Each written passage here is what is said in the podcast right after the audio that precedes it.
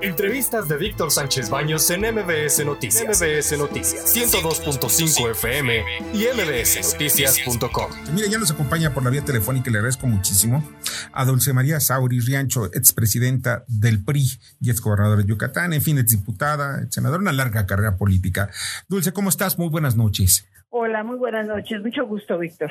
Oye, pues eh, hay un, el tema de la, la contrarreforma eléctrica. Y el gran temor que existe es qué va a pasar el PRI, por quién va a votar, porque pues parece ser que están como dudando y algunos de los diputados dicen, bueno, pues vamos a primero a ver si podemos llegar a un punto medio. Eh, ¿Qué es lo que va a pasar? Porque yo veo que pues hay, no sé, pues como que no quieren entrarle duro al toro por los cuernos.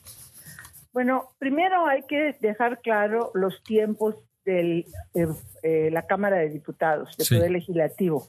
Justamente hoy están enfrascados en la discusión para la aprobación de la Ley de Ingresos y, y la miscelánea fiscal de 2022, que tiene que estar aprobada por parte de la Cámara de Diputados el 20 de este mes.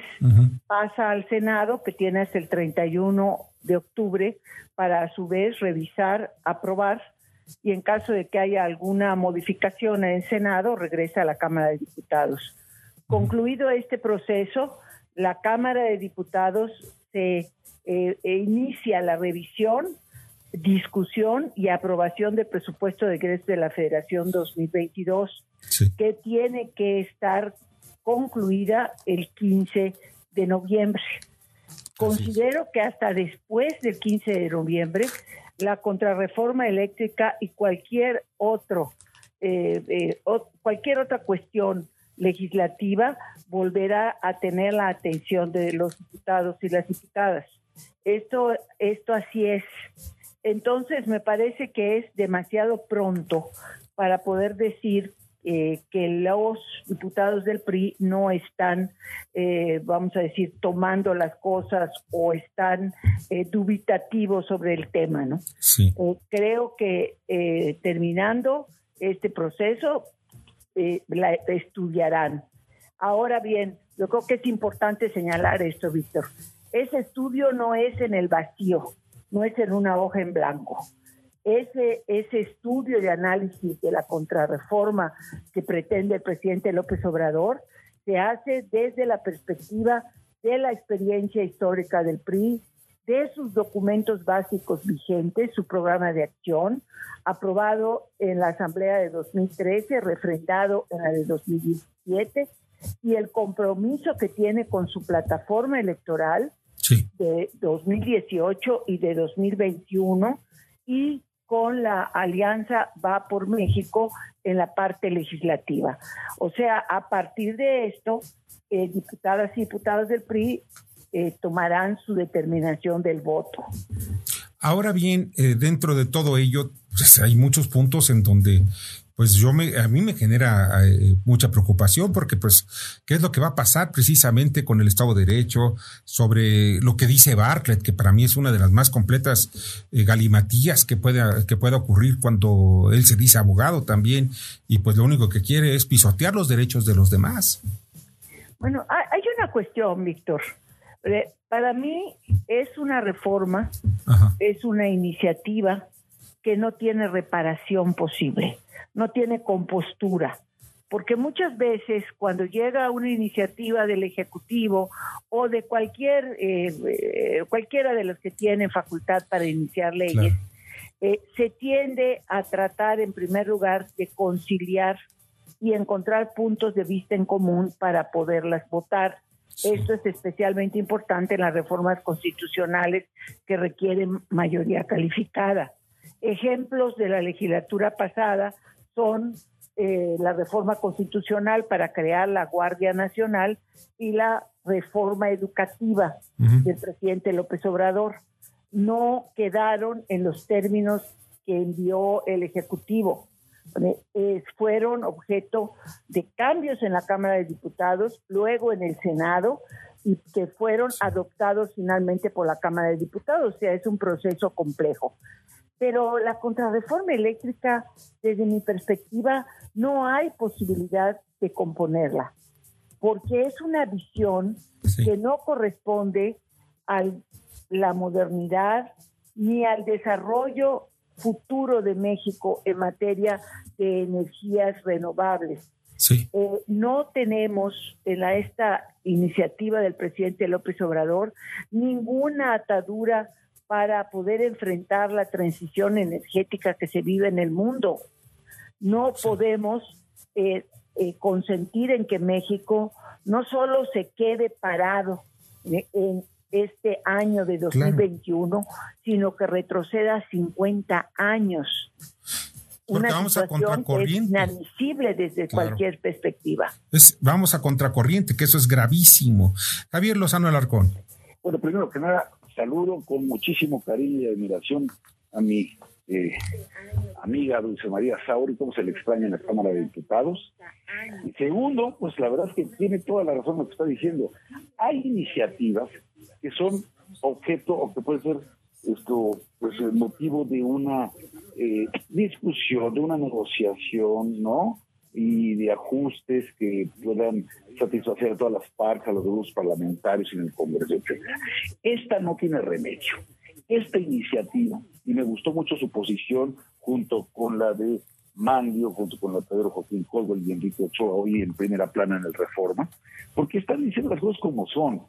Esta sí no tiene para dónde hacerse. ¿Por qué? Porque es un modelo completamente diferente.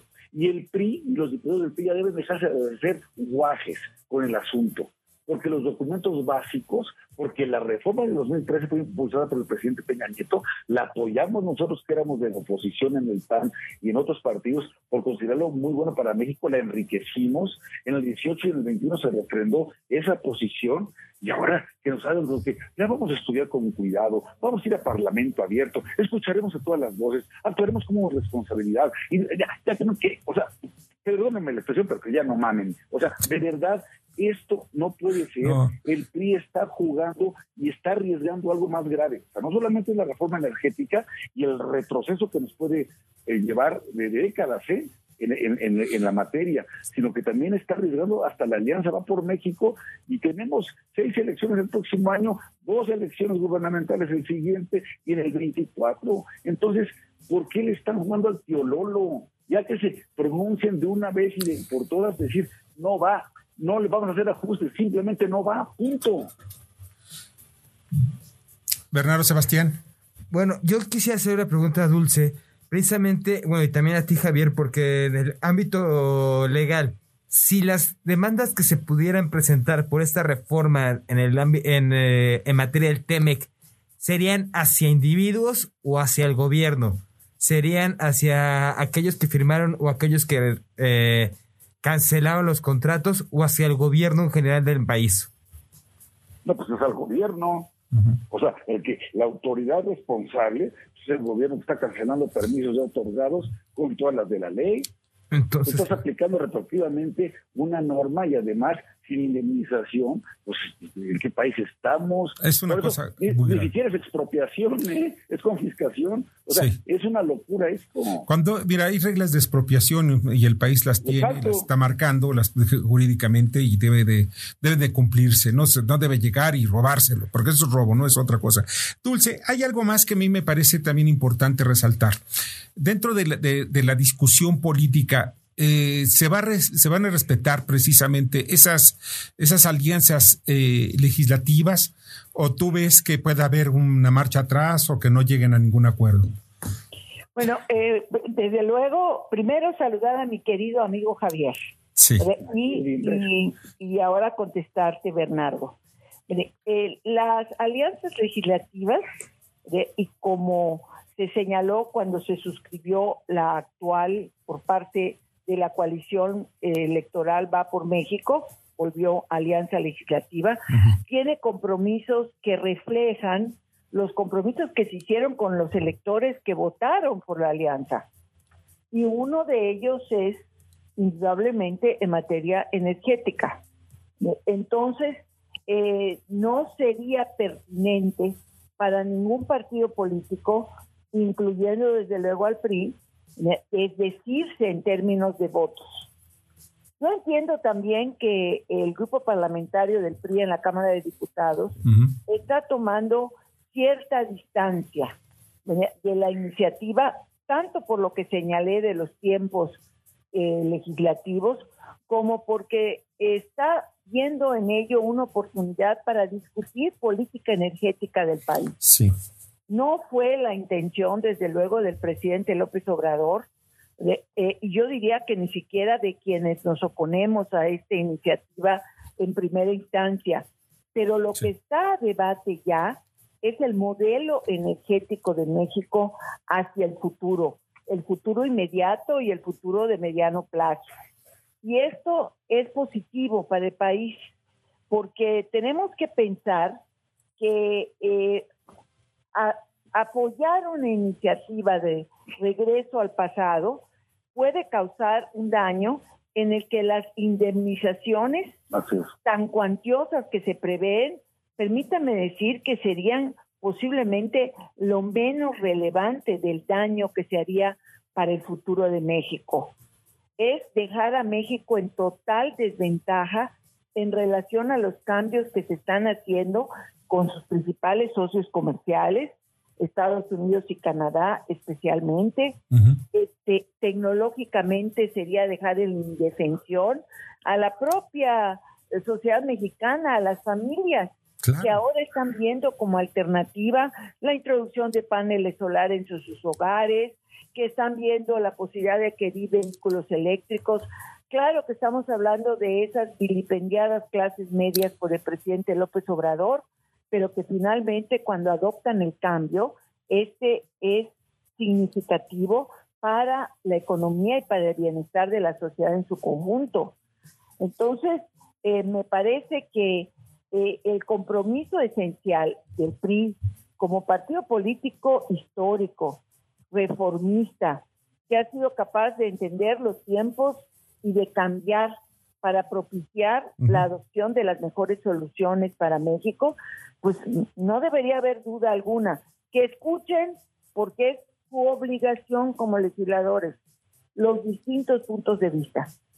Pero a la hora de emitir el voto, si es que esto llega a votarse, permítame poner hasta en duda esa posibilidad, pero si esto llega a votarse, se tiene que hacer desde la perspectiva de futuro en México. Claro, esa es la clave de todo, la perspectiva de desarrollo, de modernismo y sobre todo porque yo tengo aquí varias llamadas donde me dicen, saben que yo tengo paneles solares, pero no, yo le entrego la electricidad a la CFE y no me paga un solo centavo. Ojo, y esto es una de las obligaciones que tiene la CFE por, por es el intercambio y el estímulo para las para las energías limpias. Dulce, como siempre te agradezco muchísimo que nos hayas acompañado esta noche. Gracias y muy buenas noches. Que la pases muy bien. Adiós, Suerte. Dulce María Sauri Riancho, expresidenta del PRI. Escucha a Víctor Sánchez Baños en MBS Noticias. MBS Noticias 102.5 FM y MBSNoticias.com. Lunes a viernes, 9 de la noche, tiempo del centro de México.